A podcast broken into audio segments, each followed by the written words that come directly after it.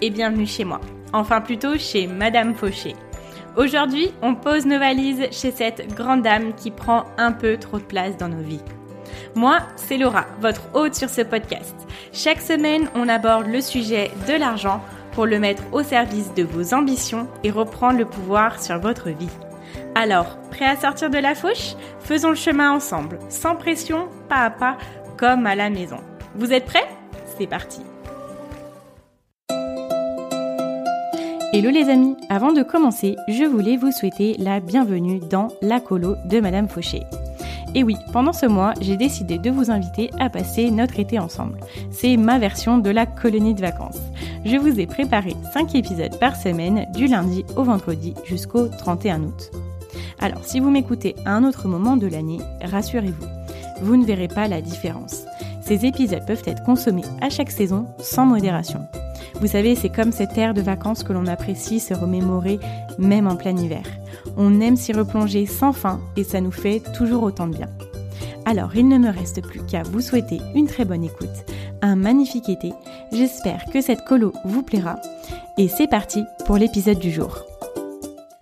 Hello à tous les amis, aujourd'hui je suis ravie de vous inviter au cœur de notre discussion avec Inès. Elle est spécialisée dans le domaine de l'investissement, elle travaille actuellement pour un broker en Australie et de mon côté je l'ai connue via son compte Instagram qui s'appelle Les Investisseuses. C'est un compte qu'elle développe pour donner aux femmes les informations en français pour pouvoir connaître davantage de choses sur l'investissement. Elle est convaincue que les femmes n'ont pas encore exploité tout leur potentiel dans ce milieu et que nous y sommes encore bien trop peu représentés. Elle nous a partagé sans tabou ses débuts dans l'investissement. Je lui ai posé toutes mes questions et vous me connaissez, je pense, quand je m'y mets, j'en ai beaucoup.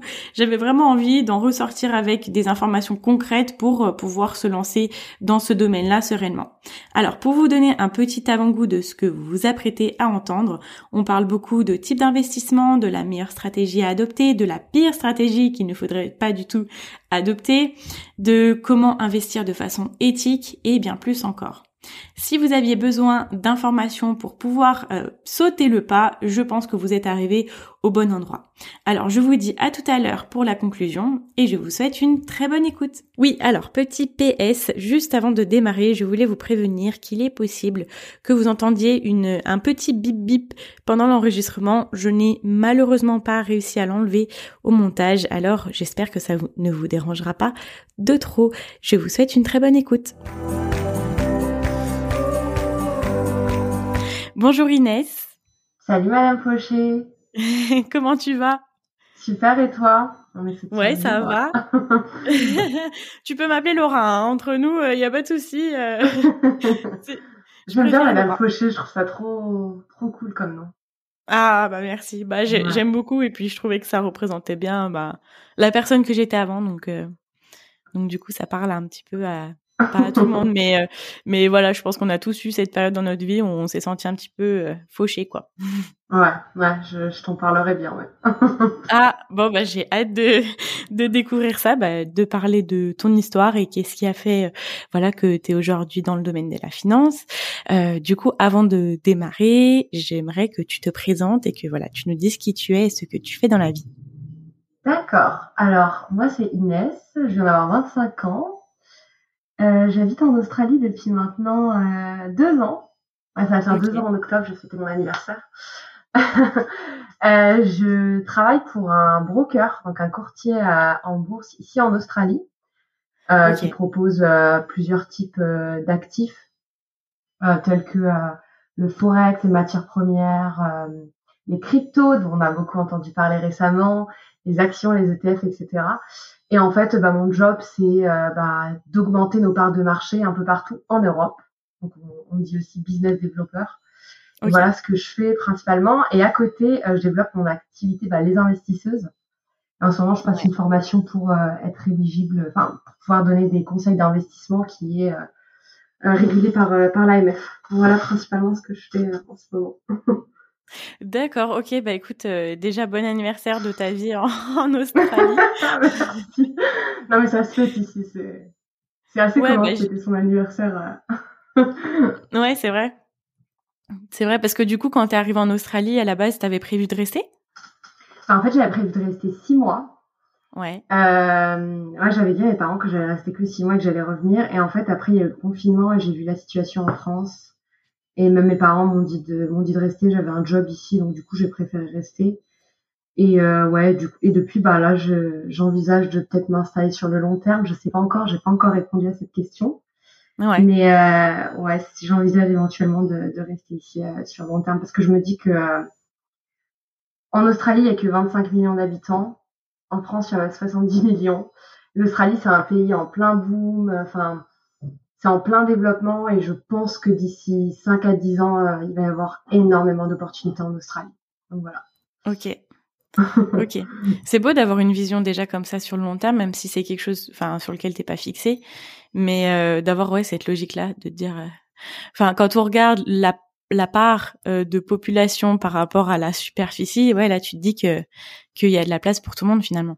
Ouais, il y a vraiment beaucoup beaucoup de choses à faire, énormément. Enfin, je le dis à beaucoup de Français que rien que rien que pour une expérience, rien que pour venir, enfin s'immerser dans la culture, euh, apprendre l'anglais, c'est, c'est une expérience hyper enrichissante.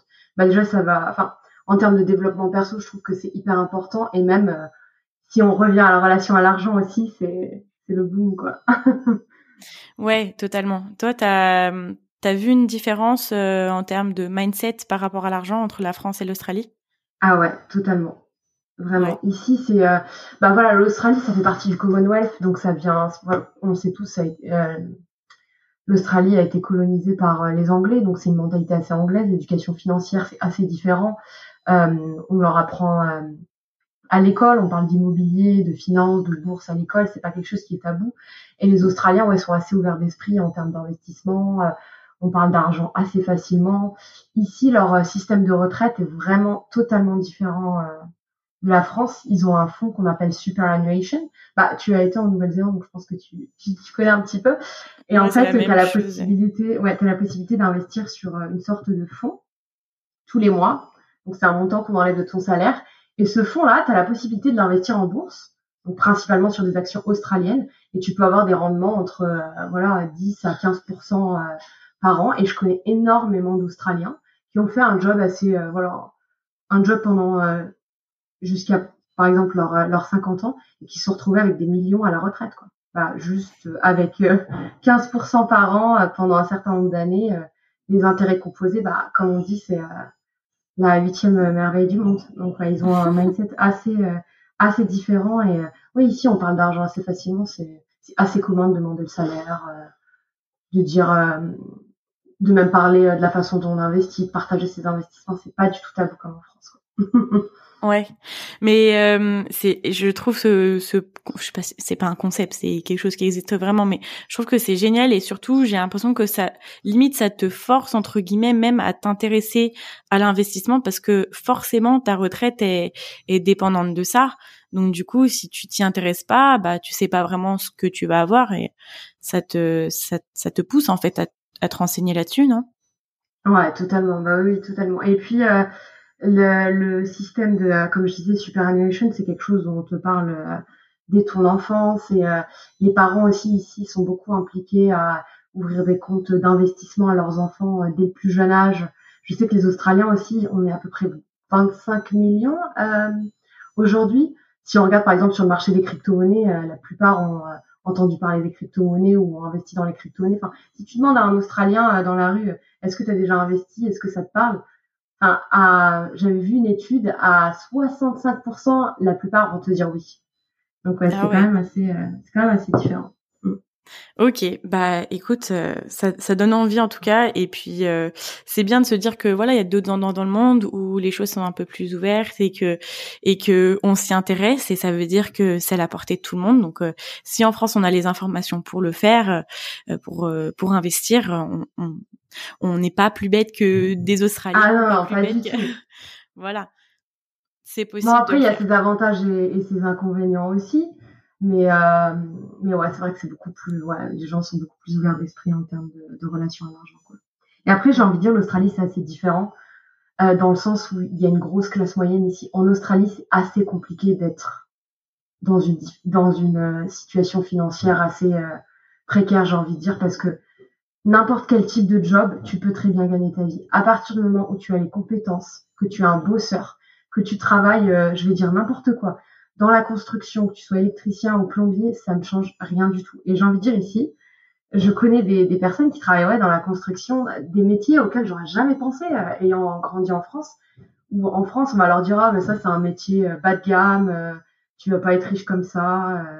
Enfin voilà, en gros tu sers à rien. Ici, un, ce sont des métiers hyper reconnus parce que ici c'est l'expérience, c'est vraiment l'expérience qui compte. Et si tu as un bosseur et que tu veux bosser 50 heures par semaine, on va te donner 50 heures par semaine et, et tu vas bien te payer. Après le SMIC est beaucoup plus haut aussi en Australie, ça c'est c'est d'autres choses parce qu'il y a aussi il y a beaucoup il y a beaucoup moins d'habitants. C'est des choses qu'on peut pas forcément comparer, mais euh, je trouve que le concept est juste ouf quoi, qu'on soit vraiment payé à l'expérience et à la volonté d'apprendre et euh, de faire les efforts quoi. Ouais, où on valorise vraiment le travail. Exactement. ça, ça, ouais. ouais. Après, le marché du travail est aussi plus flexible dans le sens où, comme je disais, ça, ça vient du Commonwealth. C'est facile de trouver un boulot, mais c'est aussi très facile de le perdre tout est très flexible, tout ce qui est paperasse, c'est facile. Tu arrives en Australie, tu as juste à ouvrir un compte et à te euh, et ouvrir un ce qu'on appelle un TFN, donc ton numéro ton numéro de taxe. Et euh, c'est tout quoi. Et après tu es ready to go, tu vois. OK, ouais. D'accord. Bah, ça fait envie et puis bah du coup pour les personnes qui voulaient voyager, euh, c'est peut-être euh, une belle euh, une belle opportunité. Après du coup peut-être qu'en ce moment c'est peut-être pas le meilleur moment où je, je pense même pas qu'on puisse rentrer en Australie actuellement si? Non là en ce moment ils sont hyper stricts, c'est vraiment très compliqué. Il y a même des Australiens qui sont coincés à l'étranger depuis plus d'un an parce que l'Australie ah est très limitée. ça bah ça c'est un des inconvénients justement. Il y a certaines certains Australiens qui sont encore à l'étranger et qui attendent bah, de revenir parce qu'il faut mettre son nom sur une liste et selon les places qu'ils ont dans des hôtels euh, de quarantaine, et eh ben, ils font revenir les gens. Donc ça, c'est compliqué. Et je pense que ils disent que les frontières, ils vont les réouvrir fin 2022, c'est ce qu'ils disent. Bon, après, ils sont très pessimistes. J'espère que ce sera avant parce que ça commence à vraiment être compliqué. Mais bon, on verra. ouais, ok. Bon bah écoute, on va on va attendre et puis croiser les doigts pour euh, du coup les Australiens. Mais bon, voilà, c'est c'est une c'est une bonne chose à savoir et puis et puis euh, voir si à l'avenir ça ça, la situation s'améliorera. s'améliorera. Euh, du coup, j'aimerais qu'on en revienne un petit peu à toi et euh, à tes débuts avec l'argent. Si tu veux bien nous parler, bah voilà, d'où d'où tu viens, comment est-ce que toi t'as as eu tes premiers euh, pas avec l'argent, comment est-ce que tu gérais ça et voilà, quelle vision tu avais de l'argent? Alors moi, dans ma culture, l'argent c'est très très très tabou. C'est pas bon de montrer qu'on a. De... En fait, c'est bien d'avoir de l'argent, mais c'est pas bon de montrer qu'on a de l'argent, c'est pas bon de parler d'argent. Euh, à l'école, en fait, je voyais mes potes qui avaient beaucoup d'argent de poche, etc. Et, euh, et leurs parents leur donnaient, euh, voilà, leur donnaient des cadeaux tout le temps. Je, les voyais vraiment dans l'abondance. Et je me disais, mais c'est pas juste. Moi, mes parents m'ont pas trop éduqué comme ça. Mes parents ont passé beaucoup de valeurs de budget, de faire des économies, euh, d'essayer d'acheter quand il y a des réductions, etc. Et je trouvais ça ridicule à l'époque, vraiment. J'avais vraiment l'impression de vivre dans le manque.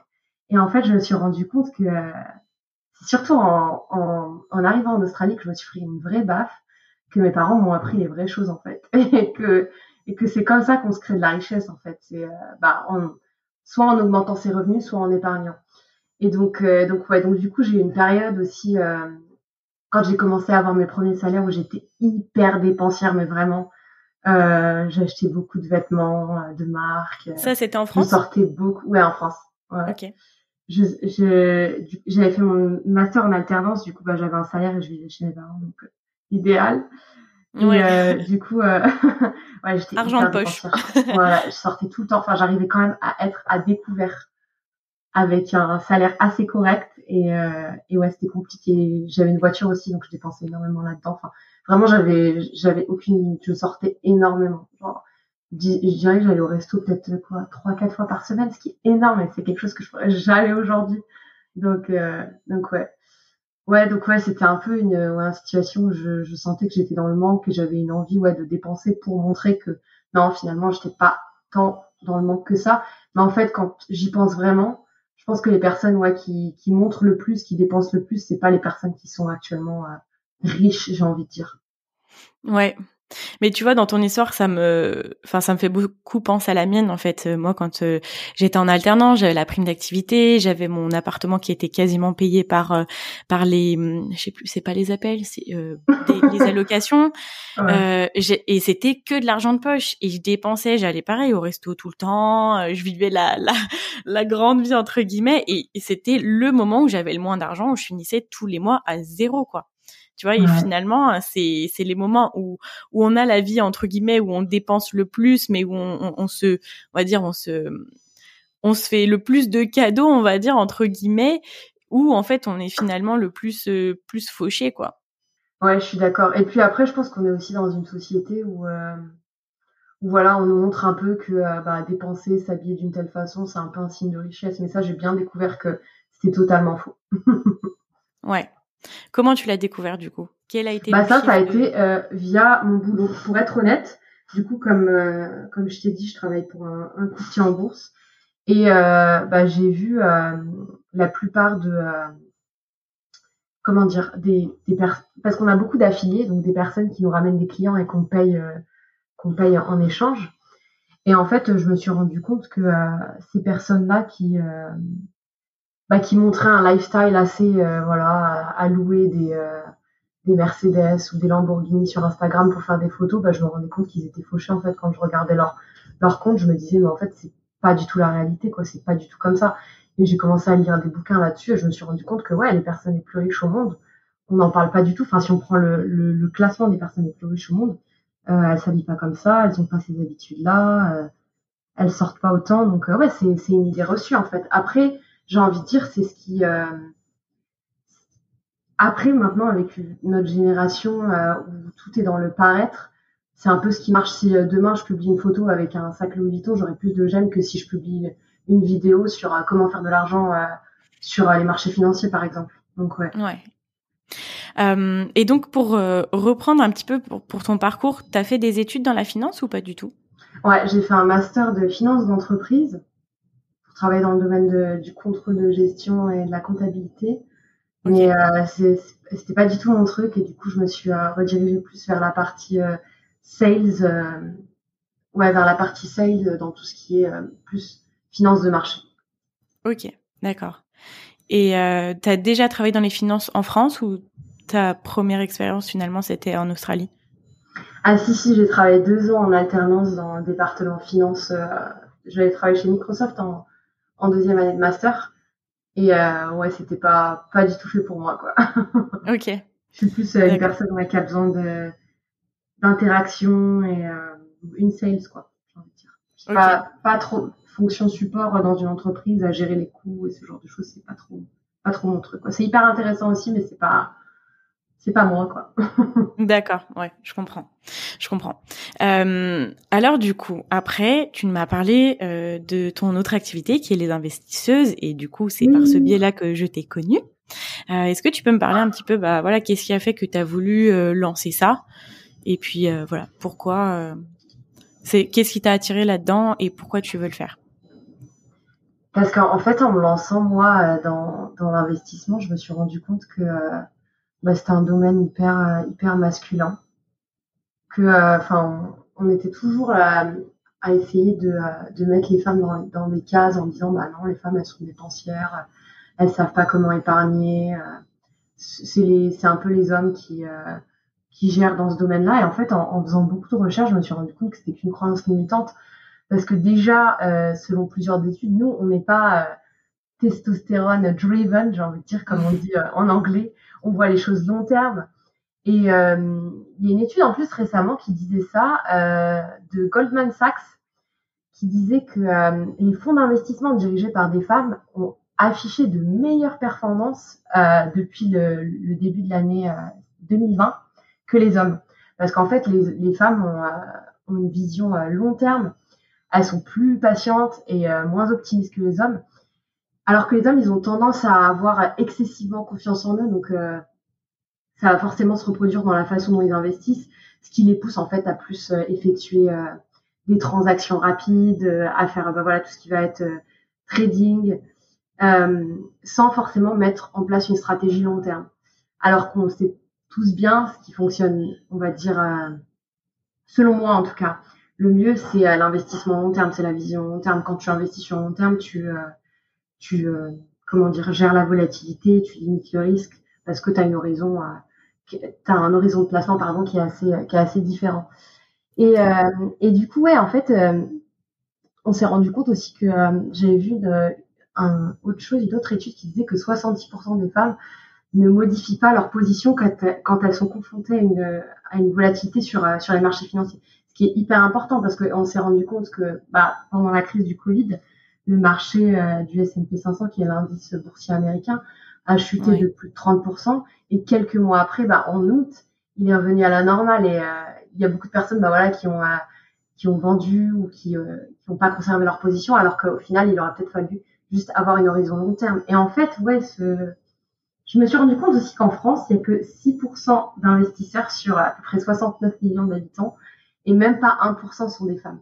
Alors que les femmes, euh, comme je l'ai dit, bah, sont de plus en plus meilleures dans l'investissement bah, pour leur euh, pour leur horizon euh, long terme et aussi parce que on sait qu'on va devoir qu'on qu'on vit euh, qu'on vit plus longtemps que les hommes on va avoir des enfants, on va avoir beaucoup plus de dépenses et on a tendance aussi à être meilleur en épargne. Donc du coup, je me dis, mais pourquoi les femmes n'investissent pas alors? Et euh, ouais, donc c'est ça, euh, j'ai envie de dire, la mission derrière euh, les investisseuses. Même si je pense qu'une bonne stratégie d'investissement, ce serait plus, on va dire, une équipe gagnante, ce serait plus l'audace masculine et la sagesse féminine, j'ai envie de dire. ce serait un mix des, des deux, des deux. Ouais, voilà, pour la faire un peu philosophique. ouais. Mais c'est génial, je trouve ce que tu dis par rapport au fait que les femmes euh, sont beaucoup plus performantes en investissant, euh, de par notre qualité de femme, tu vois. Que c'est vrai que toute notre vie on nous, on nous rabâche et puis même avec toutes les idées reçues, toutes les euh, toutes les blagues sur les femmes, euh, qu'elles sont michto, qu'elles qu'elles dépensent tout l'argent. Non mais non mais tu vois c'est ça, c'est des choses qu'on voit comme ça et que le la grande idée reçue, la grande image, c'est que c'est l'homme qui ramène euh, plus d'argent et puis la femme, elle est là pour euh, dépenser l'argent de l'homme et que même si maintenant, je pense qu'on sort quand même pas mal de ces de ces carcans là quand même, mais mais c'est de se dire en fait que nous-mêmes en tant que femmes, c'est notre plus grande force de pouvoir euh, de ouais d'être d'être bonne en investissement quoi, en investissant. Ouais, tout à fait. Et en plus on se rend pas compte de ça, mais j'en parlais avec une psychologiste récemment. Et euh, elle me disait que euh, on, a bah, on a tendance à hériter forcément de la façon dont nos parents, euh, enfin de la relation que nos parents avaient avec l'argent et surtout de notre mère. Et comme bah, moi je sais que dans mon cas, ma mère était un petit peu ouais, dans cette situation où il fallait épargner, il fallait faire attention, etc.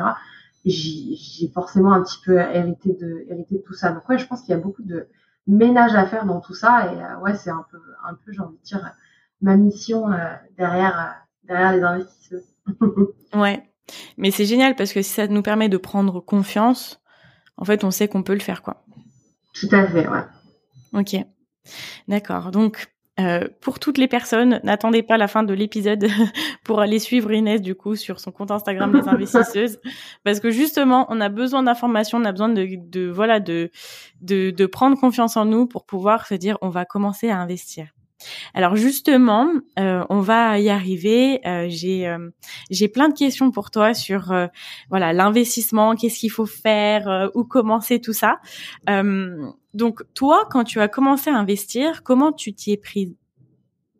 Alors moi, mes débuts dans l'investissement c'était catastrophique. Donc quand j'ai commencé à investir, en fait, j'avais été approchée par des sociétés de MLM. Je sais pas si tu as entendu parler. Euh, je sais pas vraiment comment expliquer euh, une société d'MLM, mais en gros, euh, c'est des. Je me je fait approcher par des, des networkers qui euh, ah, MLM. de la promotion, MLM, ouais, qui faisaient de la promotion de euh, services de trading, etc. Et ils vendaient un petit peu leur lifestyle, et du coup, ça m'a un peu intéressée. Et donc, j'ai été à plusieurs conférences et euh, j'étais pas très à l'aise.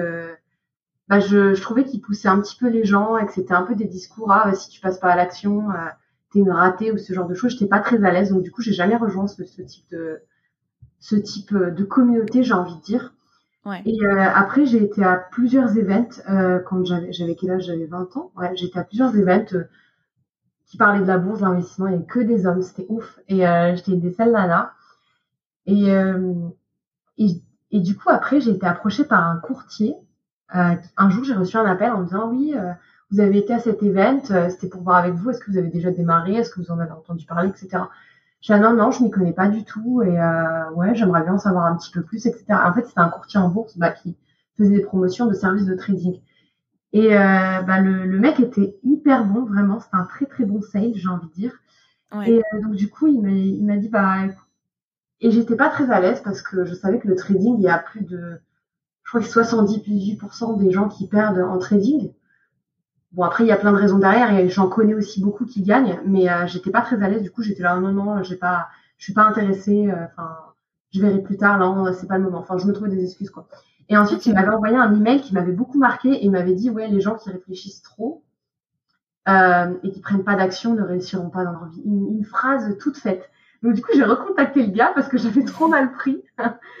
et, euh, du coup, j'ai dit, bah, comment on fait, comment on démarre? Et euh, du coup, il a commencé à montrer la, la plateforme de trading et euh, à montrer comment ça fonctionnait à peu près. Euh, là, si j'achète voilà un, lot sur l'euro USD et que l'euro USD euh, monte, et bah, je vais gagner ce genre de choses. Et je me rappelle que j'avais investi toute mon épargne. J'en avais pas beaucoup. J'avais peut-être 2 3 000 euros à, à l'époque et j'ai investi toute mon épargne là-dedans en suivant ses conseils. Et euh, actuellement, dans ce domaine-là, c'est interdit de donner des conseils d'investissement. Enfin, c'est juste pas possible. Et euh, moi qui travaille dans ce domaine-là aussi, euh, on n'a pas droit, on a le droit de, c'est que de l'éducation en fait. On a le droit, voilà, d'éduquer nos clients, de leur expliquer comment les fondamentaux, comment les marchés fonctionnent, mais on donne pas de conseils d'investissement parce que tout le monde a une aversion au risque assez différente. On est tous différents, donc c'est, on donne pas de conseils. Et du coup, bah, le mec, il me disait vraiment comment euh, il me disait ah bah regarde Inès ce qui s'est passé sur euh, sur l'or, tu devrais prendre une position, ce genre de choses. Et donc du coup en, en quoi en une semaine j'ai cramé mon compte. Enfin j'ai pris une position, je me rappelle sur l'or et ça avait chuté à ce moment-là. Et euh, j'ai cramé tout mon compte et après j'ai jamais eu de nouvelles de cette personne. Et en fait je me suis rendu compte que c'est un courtier en bourse basé en, à Chypre et qui joue un peu sur ouais le côté émotif des gens j'ai envie de dire. Et, et ouais ça m'a vraiment ça j'avais vraiment la rage. Et après euh, bah du coup j'ai j'ai commencé à apprendre euh, à investir j'ai envie de dire mais les bases quoi. J'ai commencé à lire des, des bouquins de Benjamin Graham Warren Buffett.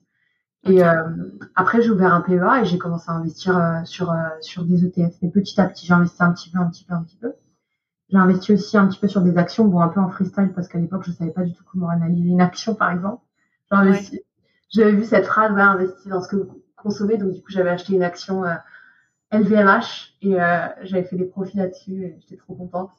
Et d'ailleurs, c'est un très très bon investissement hein, quand, on, quand on voit comment l'entreprise elle, elle s'en sort aujourd'hui.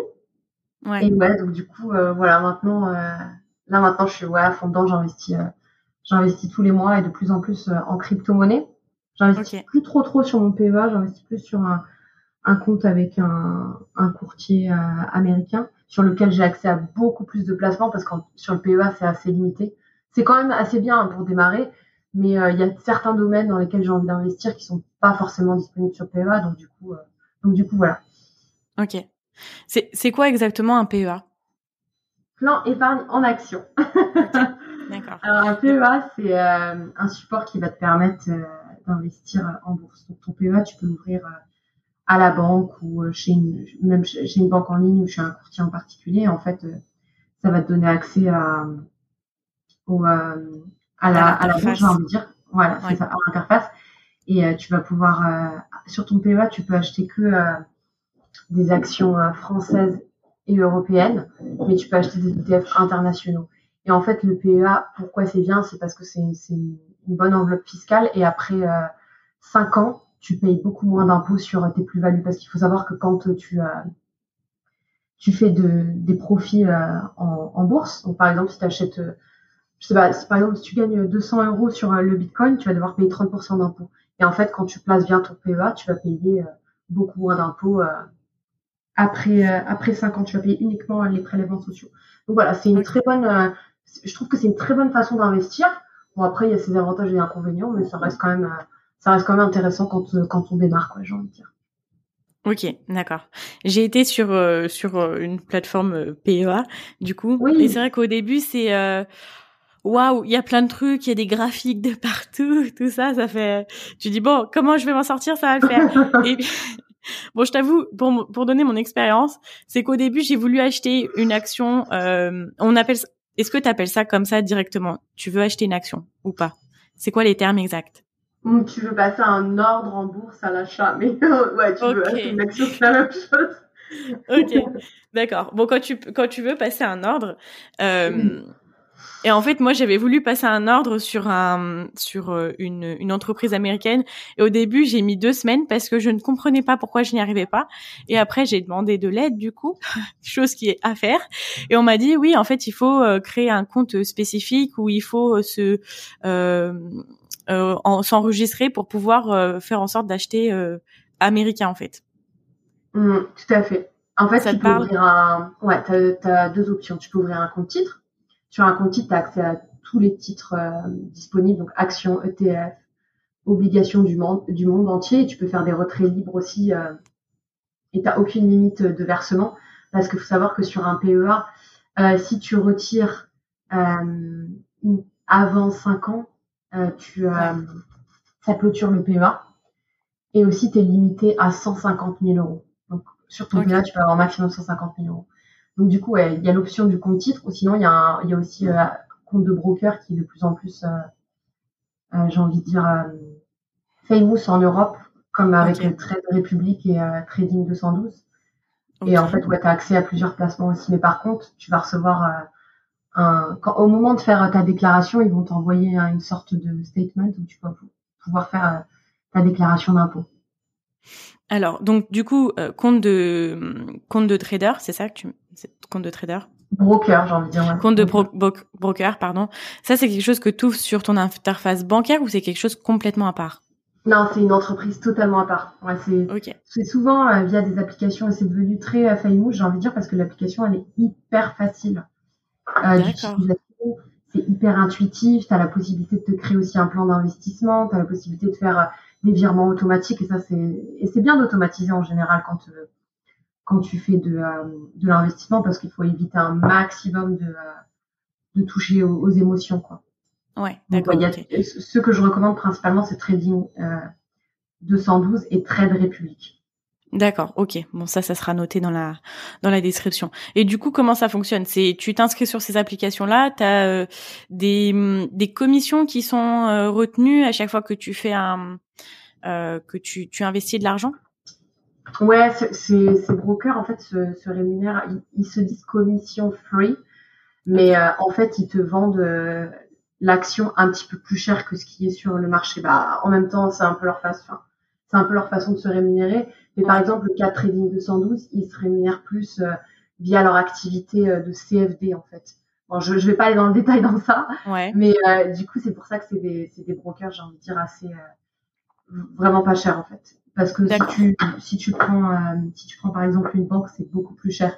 Et ça, c'est des choses à prendre en compte quand tu, euh, quand tu démarres dans l'investissement et des erreurs que beaucoup de personnes font et que j'ai fait aussi. C'est ne pas prendre en compte les frais. Parce que les frais sur le long terme, ça peut vraiment euh, grignoter ta performance. Ok, justement c'est ça, c'est cette peur que j'avais moi avant de de, de me lancer dans l'investissement, c'était de comment moi avoir la vision euh, de ce que je vais euh, récupérer, euh, les intérêts que je vais avoir et euh, ce que je vais moi payer aux, organisations et comment savoir en fait si je suis rentable, si je me fais de l'argent ou si en fait je ne paye que des commissions. Principalement, j'ai envie de j'ai envie de te dire, ouais, il faudra prendre en compte bah, tes commissions, combien d'impôts tu vas payer, parce que par exemple, si tu as fait voilà euh, euh, 1000 euros, euh, je sais pas, tu as gagné par exemple 1000 euros euh, sur euh, les, euh, les, marchés financiers, eh ben, il va falloir que tu enlèves monsieur impôt, donc 300 euros. Donc ça, c'est à prendre en compte. Donc tu déduis tes impôts. Après, tu peux aussi déduire voilà le coût de l'inflation. Ça, je trouve que c'est bien de le déduire pour savoir à peu près que ce soit un petit peu précis, mais c'est principalement où est-ce que tu déduis. Mais euh, ouais, comme je disais, les, les, frais, on se rend pas compte. Souvent, on se dit ah, il y a 1% de frais quand je passe en un ordre. Oh, il y a 2%. C'est pas grand-chose. Mais j'ai vu une étude euh, récemment de tête sur 30 ans. Euh, par exemple, quand as, si tu fais un placement initial de, on va prendre 10 000 euros, si tu les investis sur 30 ans, et que tu as 1% de frais, ça va te prendre 25 000 euros. Ok. Et si tu as 2% de frais, ça va te prendre 43 000 euros. D'accord. Ouais, donc faut faire attention aux. Ouais, voilà, tout à fait. Et on parle d'un investissement initial de, comme je t'ai dit, 10 000 euros avec 8% de retour sur investissement. Après ça, je vais pas rentrer dans les détails, mais, mais voilà, attention aux frais en tout cas. ok. Et est-ce que les applications, par exemple comme eToro, nous permettent vraiment de, de ne pas avoir de frais? Est-ce que c'est pour toi c'est une bonne solution? Alors eToro, je ne suis pas une spécialiste, mais il me semble, euh, eToro, ils ont principalement la, ce qu'ils font, il me semble, je suis pas sûre, ça a vraiment à confirmer. Ils proposent des actions en CFD. Donc un CFD, c'est ce qu'on appelle un contract, a contract for difference. Donc en fait, t'es pas vraiment détenteur de l'action. D'accord. Et tu as la possibilité d'acheter ou vendre l'action. Donc si par exemple, ça peut être bien, ça peut être une stratégie. C'est ce qu'on appelle le hedging. Si par exemple, euh, voilà, j'ai investi sur Apple et je sais que Apple va avoir un mauvais mois. Voilà, Apple a, va, va, va publier ses euh, résultats trimestriels et euh, bah, les résultats sont plutôt pas bons ou j'estime que ça va pas être bon parce que j'ai suivi ce qui s'est passé. Et ben, ce que je peux faire, c'est vendre une action Apple sur euh, eToro, par exemple, via ce qu'on appelle des CFD. D'accord, ok. Ok, donc euh, ça peut être une stratégie. En fait, un CFD, l'avantage principalement, c'est que tu peux acheter et vendre. Alors qu'une action, tu peux uniquement voilà, parier à la hausse, j'ai envie de dire, entre guillemets. C'est quoi parier à la hausse? C'est-à-dire que si par... je te pose les questions vraiment qui me viennent pour que pour être sûr de bien tout comprendre. Là, je suis en train de te cuisiner à mort. non, avec plaisir. Euh, si par exemple j'achète Apple à 100 à 100 euros et que euh, l'action monte à 120, bah, je vais gagner 20 euros. Ok, d'accord. Donc en gros, j'ai que l'option d'acheter. Alors qu'avec euh, une plateforme comme par exemple eToro, tu as la possibilité de vendre aussi. Donc si Apple descend, je peux aussi faire des profits. Alors que quand je passe par un compte titre ou un PEA, je gagne que si l'action monte. D'accord.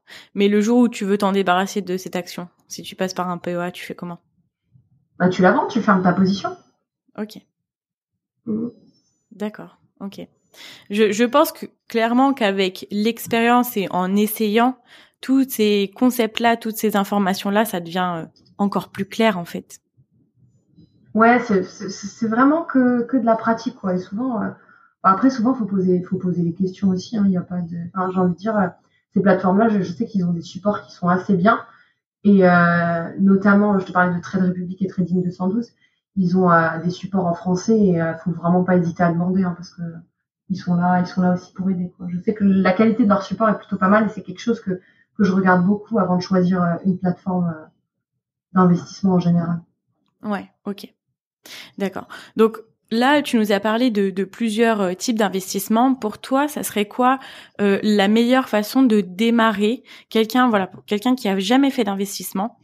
Ça serait quoi euh, voilà je, sais que du coup t'as pas forcément le droit de donner des conseils et que c'est peut-être pas forcément le plus pertinent mais voilà pour nous guider de nous dire voilà qu'est-ce qui est peut-être une bonne solution pour commencer à apprendre dans ce dans ce domaine là alors, pour quelqu'un qui démarre, déjà, la première chose que je dirais, c'est démarre. Enfin, c'est vraiment important de démarrer, quoi. Commence parce que, parce que euh, après, tu ça, va vraiment changer ton mindset sur l'argent, j'ai envie de dire. Parce que quand tu commences à investir et quand, par exemple, tu commences à faire des profits, tu, vas vraiment changer la façon dont tu penses. Tu vas te dire, ah, bah, finalement, 100 euh, euros que je dépensais euh, avant au resto, si je l'avais investi, je dis une connerie sur le bitcoin, et ben, j'aurais fait tant. Et tu mm. vas te rendre compte que, ah, bah, si euh, j'ai dépensé euh, ouais encore 100 euros au resto, bah ça, ça 100 euros, bah, c'est par exemple 3 heures de mon travail. Et ça va vraiment changer ta, façon de penser en fait. Et je pense ouais pour un débutant, le plus important ouais, c'est d'avoir un ce que je dis tout le temps, avoir un fonds d'urgence selon euh, selon ses dépenses en fait, avoir un fonds quelque chose un, un livret d'épargne voilà avec avec de l'argent qu'on qu'on a, qu'on a pour les pour les dépenses, euh, j'ai envie de dire d'urgence, c'est hyper important parce que j'ai vu plusieurs personnes et moi aussi j'ai été dans le cas où des fois bah, je me suis retrouvée avec des dépenses urgentes et, euh, et bah, j'ai dû fermer certaines positions quoi, qui étaient peut-être en perte. Et ça justement bah ça, comment dire ça, ça bousille toute ma toute ma stratégie quoi. Après je trouve que c'est aussi important d'avoir une vision long terme parce que plus on investit sur long terme, plus on limite les risques. Et enfin, je pense que euh, le plus important, c'est savoir quelle est son aversion au risque. C'est ce qu'on appelle le risk-reward ratio en, en anglais. Ok. Parce qu'en investissement... Euh, oui, pardon, vas-y. Non, non, vas-y.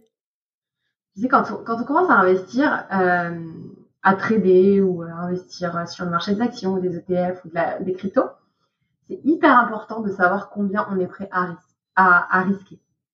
Est-ce qu'on est prêt à prendre ce risque-là en fait? Est-ce qu'on est prêt à que par exemple pendant un mois les cryptos vont euh, baisser de 50%, mais après dans les trois prochains mois vont monter de 150% C'est ça qui est hyper important, je pense. Ouais, savoir quelle est son aversion au risque. Est-ce qu'on on est prêt à accepter ça? Parce qu'il y a beaucoup de personnes ouais, qui, qui commencent à investir euh, dans les cryptos, par exemple, et euh, dès qu'il y a une baisse, ils vendent, leur, ils, ils, vendent, ils ferment leur position, alors que c'est pas du tout ce qu'il faut faire. Il faut vraiment avoir un, horizon long terme. Je dirais que, enfin, ces personnes-là, en général, elles n'ont pas investi dans les cryptos pour les bonnes raisons. Je pense que c'est plus euh, parce que voilà, on, on en parle beaucoup, de mode. parce que ouais, ou parce qu'il y a des vendeurs de lifestyle sur Instagram, ou aussi parce qu'elles sont tombées dans ce qu'on appelle le, le FOMO, ce qui est euh, en anglais, euh, le FOMO, c'est Fear of Missing Out, la la peur de, de perdre une opportunité, alors que des opportunités sur les marchés, il y en aura toujours et toujours. Enfin, depuis la création des marchés financiers, la bourse n'est repartie qu'à hausse, donc il y aura toujours des possibilités de de, euh, de faire des profits, j'ai envie de dire. Et euh, essayer de trouver le bon point d'entrée, c'est pas non plus euh, c'est pas non plus le plus intéressant, j'ai envie de dire. À partir du moment où ouais, on a une, une bonne aversion au risque, qu'on sait sur quelle vision on veut sur, sur pardon, j'ai oublié le mot que je voulais dire. Quelle est sa, sa vision d'investissement et ouais et combien on veut atteindre, je pense que c'est c'est l'essentiel. Ouais. Ok, d'accord. Bah c'est super intéressant. C'est de en fait au-delà de se dire comment investir, c'est vraiment de se poser des questions sur nous-mêmes et nous dire voilà. Euh, déjà super important ouais, d'avoir un comme tu dis, un fonds d'urgence, une, oui, moi j'appelle ça l'épargne sécurité pour être sûr que, voilà, peu importe ce qui arrive, on a euh, quelque chose. Et puis, euh, en fait, c'est comme euh, de se mettre des objectifs financiers, c'est comme, voilà, de se dire, bah, quelle est ma vision, et c'est d'utiliser un petit peu le même mindset en termes d'investissement, de se dire c'est quoi ma vision long terme et qu'est-ce que je veux, qu'est-ce que je veux financer peut-être avec ces investissements? Ouais, tout à fait. Ouais, je pense que c'est hyper, hyper important aussi d'avoir un montant parce que le cerveau, il a tendance à plus euh, sticker, j'ai envie de dire, à, à retenir les nombres. Et quand on a le montant en tête, c'est encore mieux pour construire son plan d'investissement parce que du coup, tu vas pouvoir euh, diviser ton objectif, ce qui est hyper important. Ouais. Et, euh, et atteindre tes, ton objectif, j'ai envie de dire, plus, plus rapidement. Quoi. Ok, d'accord. Trop intéressant. Je prends des notes en même temps. Avec plaisir. Ok, génial. Alors tout à l'heure, tu m'as parlé de trading. Euh, on a parlé d'ETF. Euh, trading et bourse, c'est quelque chose de différent? Non, c'est la même chose. Le trading, c'est juste une autre, euh, une autre stratégie en fait. Ok, d'accord. C'est quel type de stratégie? J'ai envie de dire dans le, dans, sur, sur les marchés financiers, il y a deux types de profils. Il y a les traders et les investisseurs. Donc les investisseurs, ils ont une, une vision moyen long terme, alors que les traders, ils ont plus une vision à court terme. Ils vont faire ce qu'on appelle euh, du scalping, de l'intraday trading ou euh, du swing trading. Donc, c'est des horizons de placement qui sont beaucoup euh, plus courtes. En fait, la différence entre trader et investisseur, elle se fait sur l'horizon de placement. Un trader, il va plus avoir tendance à analyser ce qui se passe, par exemple, sur le marché de l'or, ouvrir une position et après la fermer dans la même journée ou dans la même semaine, selon sa stratégie encore. Ouais. C'est ce qui fait la. Essayer de voir des opportunités court terme. Exactement, ouais, court terme. D'accord, ok. Euh, donc tu m'as parlé de ce que tu conseillerais de faire quand on démarre l'investissement.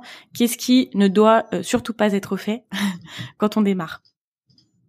Alors ne surtout pas être fait quand on démarre, c'est euh, principalement on va tomber dans euh, ce que ce que je t'ai dit juste avant le faux mot, hein, la peur de parce que quelqu'un l'a partagé sur les réseaux sociaux aller investir directement sans actuellement euh, étudier les fondamentaux, euh, avoir de réelles raisons en fait euh, d'investir. Si par exemple on prend le Bitcoin aujourd'hui, c'est pas je vais je vais me lancer dans le Bitcoin parce que j'en ai entendu parler ou parce que ou parce que voilà c'est le c'est le meilleur retour sur investissement depuis plusieurs années. Il faut actuellement étudier ce qu'on appelle les fondamentaux. Qu'est-ce qui est derrière le Bitcoin? Euh, pourquoi pourquoi le Bitcoin peut prendre en valeur, quelle est la valeur intrinsèque du Bitcoin. Euh, lire aussi ce qu'on appelle le white paper. C'est euh, en crypto, c'est euh, un document où tu as tout le projet de la crypto, en quoi cette crypto peut révolutionner le monde, quelle est aussi l'équipe derrière, qui sont les gens derrière, quel est et quel est leur projet. Ça, je pense que c'est ouais, hyper hyper important d'étudier les fondamentaux avant toute chose. Ok. Il se trouve c'est pareil sur le marché des actions? Pardon? Il se trouve où le white paper? Ça, tu peux le retrouver sur le site de la crypto en particulier, ouais. Ok. Si tu vas par exemple sur, euh, si tu vas sur par exemple, je prends une crypto au hasard, euh, Cardano, euh, tu vas tomber sur leur euh, sur leur site et tu as, ce qu'on appelle le white paper. Et ça, c'est aussi quelque chose que je trouve hyper euh, désavantageux et qui a aussi fait que j'ai eu envie de lancer les investisseuses, c'est que je trouve qu'il n'y a pas beaucoup d'informations en français. Mmh. Ouais, carrément. Et ça, c'est ça, c'est vraiment un voilà un, problème et une opportunité aussi, c'est qu'il n'y a pas grand chose en français. par exemple je prends les cryptos, il n'y a pas la plupart de, mes sources en crypto, elles sont en anglais en fait. Et, euh, ouais. bon après ça va ça va se faire de plus en plus. Et moi aussi j'essaie de j'essaie de traduire euh, les choses en maximum. Mais ouais, malheureusement, il y a beaucoup de choses qui sont qui sont encore en anglais. ouais.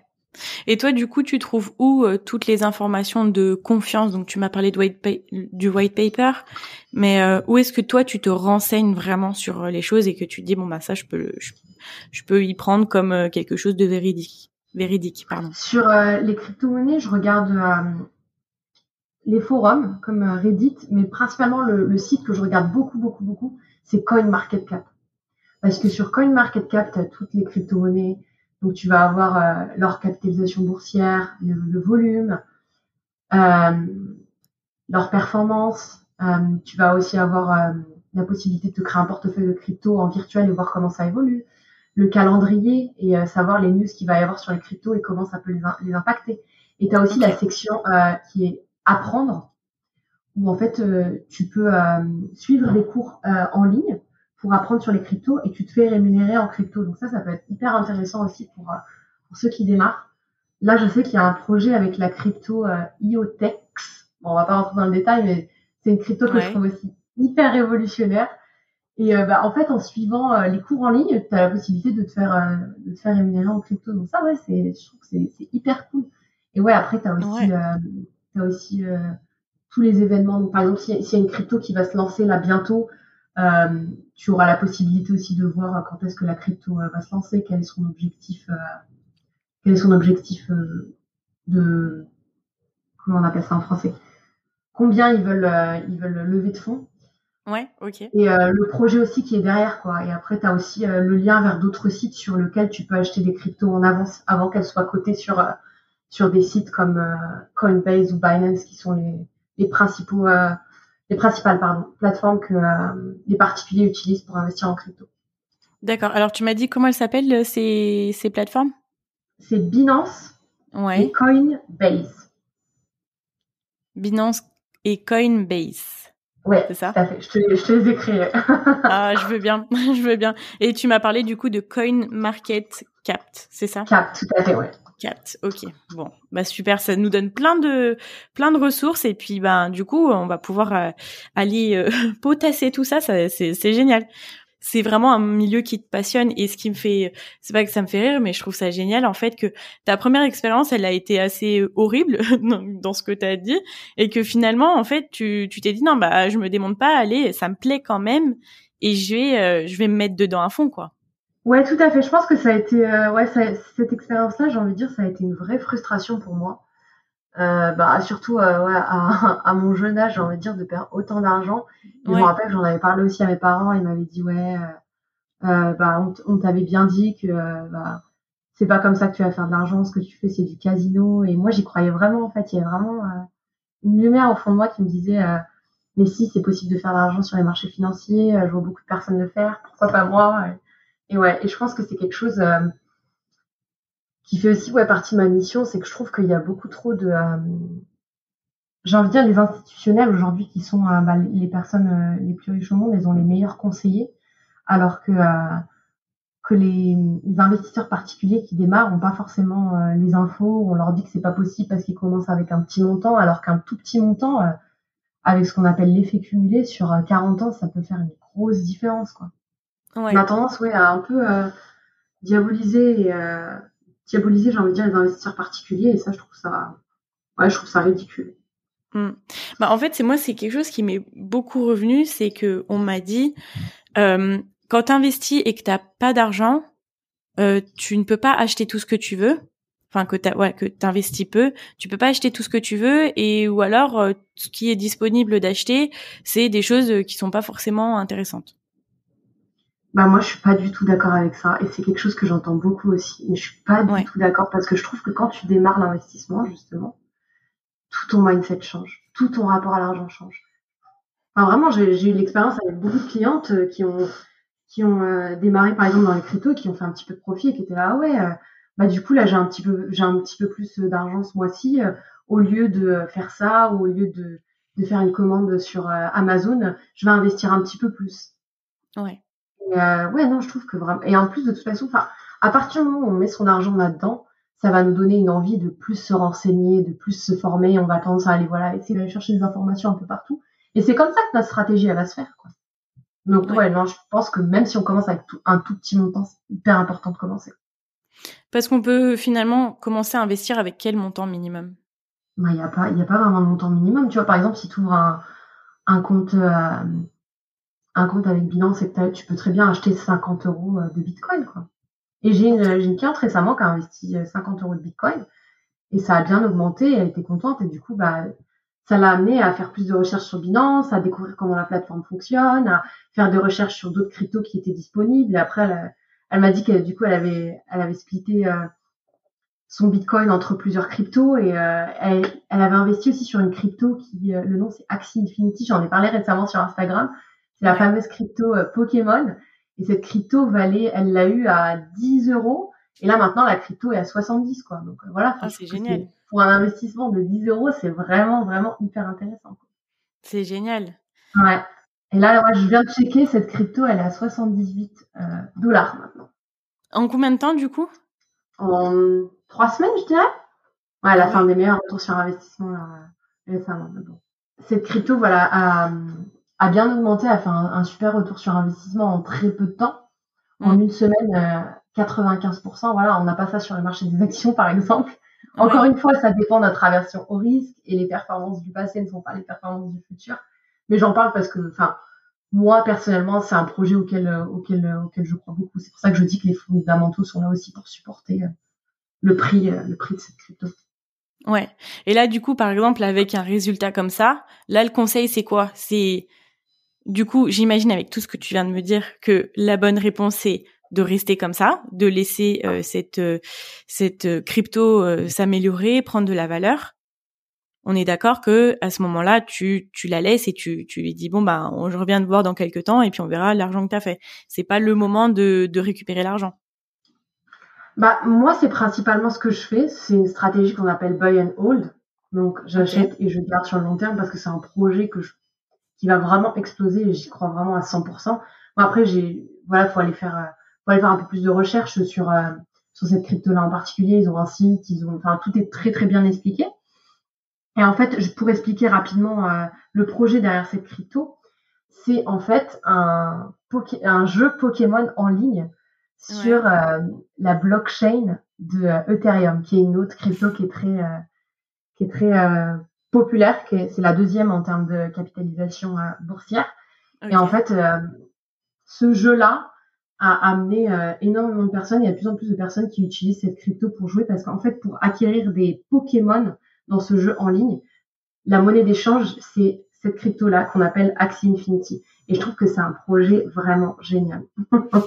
ouais, c'est trop bien. Et puis surtout que ça peut permettre de parler à un public qui qui bah qui est vachement jeune en fait finalement. Ouais, tout à fait. Ouais, c'est ça que je trouve génial en crypto vraiment. C'est c'est vraiment accessible à tout le monde. Enfin, j'ai vu vraiment des personnes qui euh, ont commencé avec des petits budgets et qui ont fait des et qui ont fait de très bons enfin voilà, de très bons retours sur investissement avec pas forcément beaucoup de connaissances mais juste voilà en se renseignant un petit peu sur sur les fondamentaux et ça je trouve ça vraiment vraiment cool quoi. Je trouve qu'on a un nouvel ère où euh, où tout le monde a la possibilité de faire de l'argent en fait. C'est juste euh, une croyance limitante en fait. Ouais, ouais c'est que en fait, après c'est un peu dans. Dis-moi, dis-moi. Non, j'allais dire, je pense que c'est un peu tellement le domaine de la bourse, c'est un, milieu euh, où il faut s'intéresser et il faut expérimenter. Et c'est ce que je suis en train de comprendre avec toi. Et que au début, ça nous paraît assez, euh, ça fait peur et on connaît pas, etc. Et que c'est c'est euh, c'est super bien d'avoir euh, du coup des informations qui sont voilà qui sont claires et d'avoir euh, bah, des jeux comme tu viens de nous expliquer pour pouvoir se dire ah bah allez on va le faire et que et que ça nous ça nous permet d'entrer plus facilement dans le domaine quoi. Tout à fait et aussi bah après je pense que c'est aussi une stratégie depuis plusieurs années des médias et des institutionnels.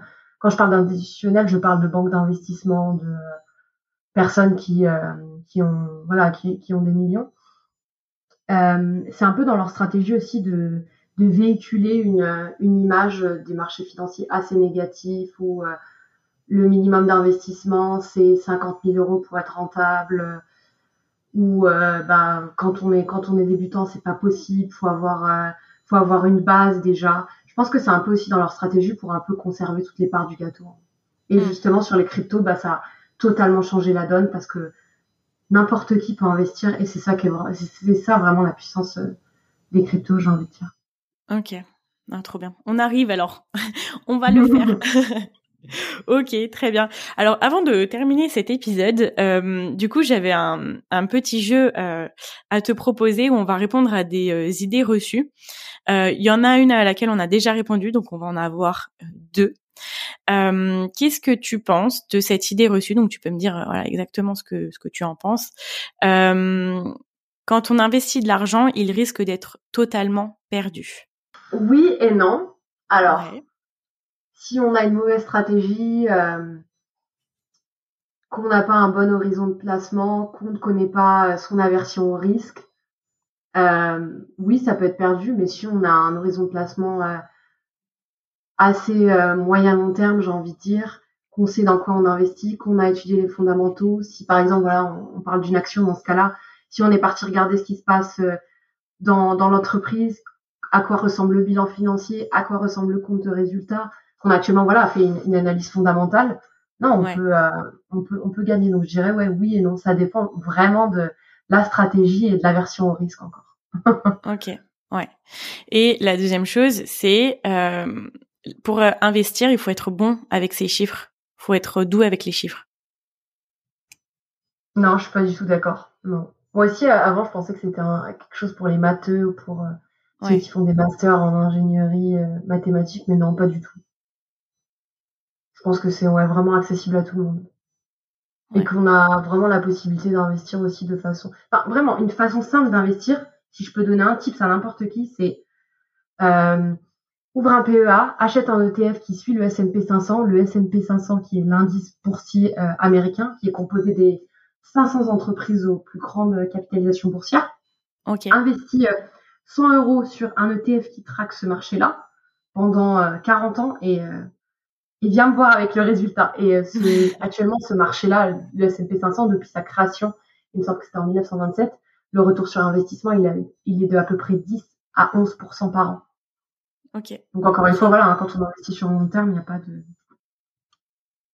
il y a, moins d'inquiétude à avoir. ok. Il faut, voilà, il faut juste être patient et ne pas faire euh, avec ses émotions finalement. Tout à fait.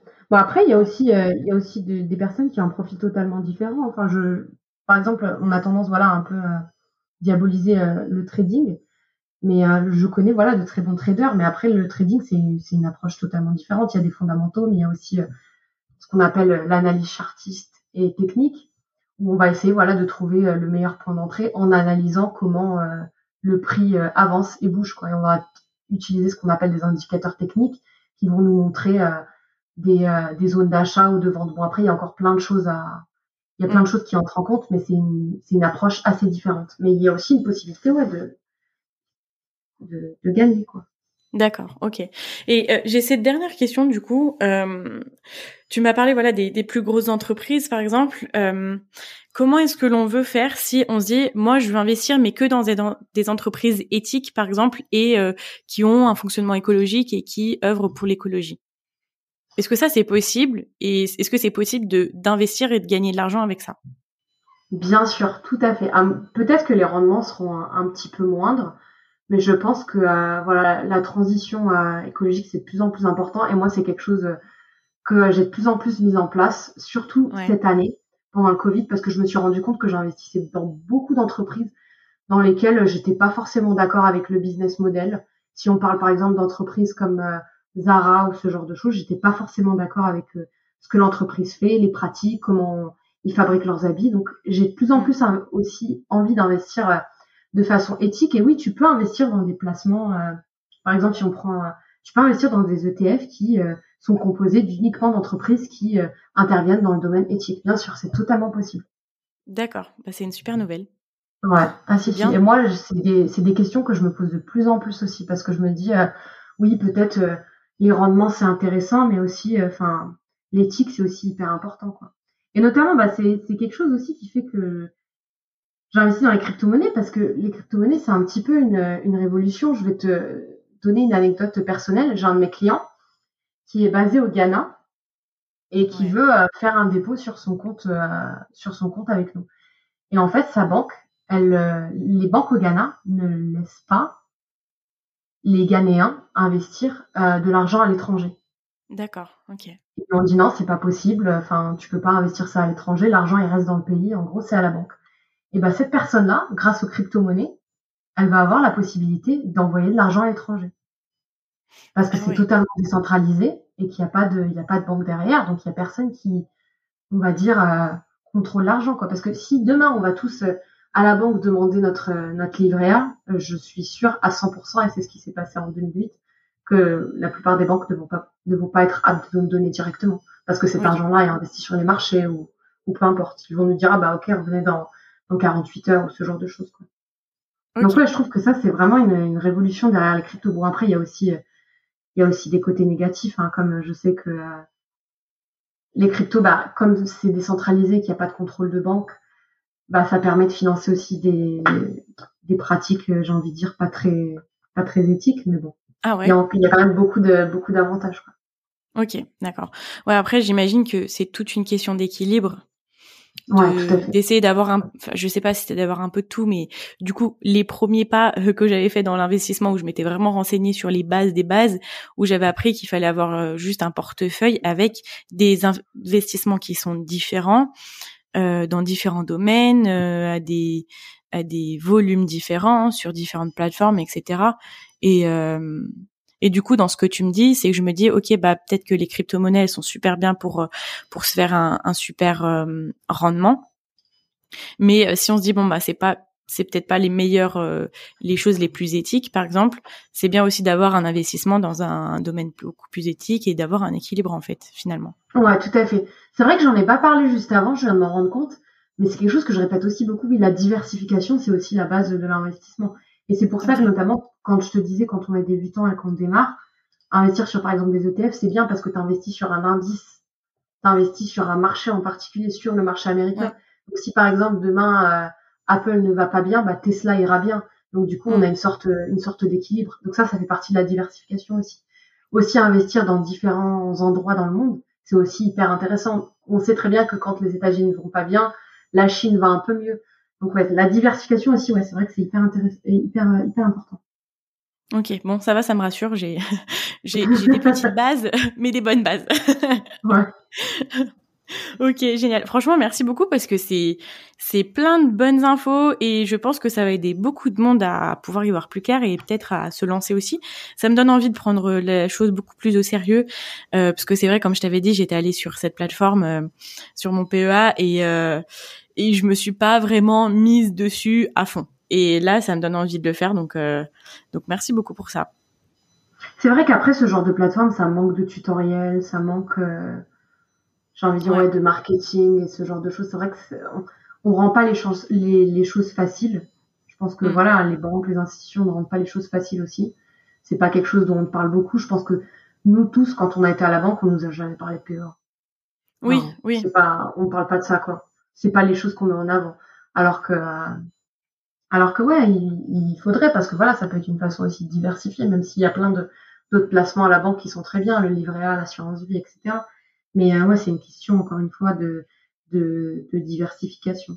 Mais après, voilà, comme comme comme je te le disais, ce qui est bien avec euh, c'est qu'on a la possibilité, voilà, de se créer un, un fonds ou de se créer, par exemple, si on veut partir à la retraite plus tôt si on veut se créer un fonds pour pour la retraite, c'est investir un petit peu tous les mois, continuer son activité à côté ou développer son entreprise ou peu importe, et avoir un peu une une une casquette passive, j'ai envie de dire. C'est ça qui est, qui est, mm. hyper cool parce qu'on n'a pas besoin d'en savoir beaucoup, quoi.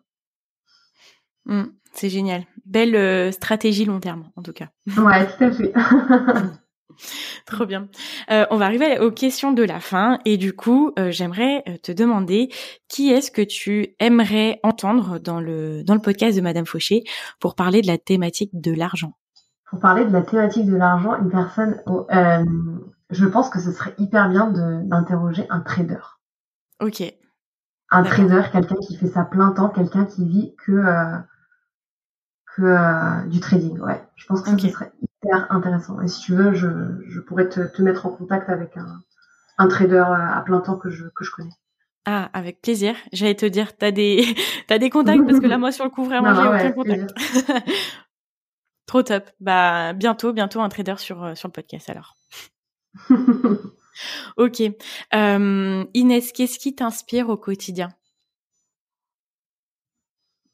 Waouh Je pense que c'est la question la plus difficile que j'ai posée. Parmi toutes les questions sur la bourse, sur tout ça, c'est la dernière question qui, fait mal. Qu'est-ce qui m'inspire au quotidien euh, Je pense, ouais, j'ai vraiment envie de prouver à mes parents qu'en tant que femme, euh, euh on peut on peut réussir ouais et sortir des box j'ai envie de dire ouais. Mm. Girl power. Tout à fait ouais. Ouais, j'ai même envie de dire woman power. Woman power, ouais. Super. Euh, et du coup, on arrive à la question signature, qui est euh, pour toi, c'est quoi mettre l'argent au service de ses ambitions? Mettre l'argent euh, au service de ses ambitions, pour moi, c'est vivre avec un budget, Ouais. Dépenser, dépenser beaucoup moins qu'on gagne et investir. Et surtout, investir dans soi-même. C'est, c'est la base, vraiment. Investir dans soi-même. Dans des formations, dans son développement personnel, c'est hyper important. Génial. C'est parfait. c'est parfait. Super. Bah écoute, euh, merci beaucoup Inès encore une fois pour bah, tout ce que toute la valeur que tu bah, nous as Avec grand plaisir, n'hésite pas. Avec grand grand plaisir. Bah écoute, euh, je suis euh, quasi sûre que beaucoup de personnes vont venir euh, te poser des questions. Et puis bah voilà, vous aurez toutes les infos pour aller contacter Inès. Et voilà, aller sur son compte Instagram, il y a déjà énormément d'infos. C'est vous pouvez aller potasser aussi le, son compte Insta. En potassant en même temps que vous potasserez les white papers des, des, des Pokémon du futur. Exactement. Ah là là, énorme. Merci à toi Inès et puis je te dis à bientôt. À bientôt Laura. Salut. Voilà, cet épisode est déjà terminé. Je souhaite encore une fois remercier Inès pour toutes les infos qu'elle nous a données dans cet épisode. Je suis très novice dans l'investissement, vous le savez, et je pense que c'est une grande chance de pouvoir discuter avec quelqu'un qui est très familier avec ce domaine-là pour euh, voilà, pouvoir comprendre encore plus de choses.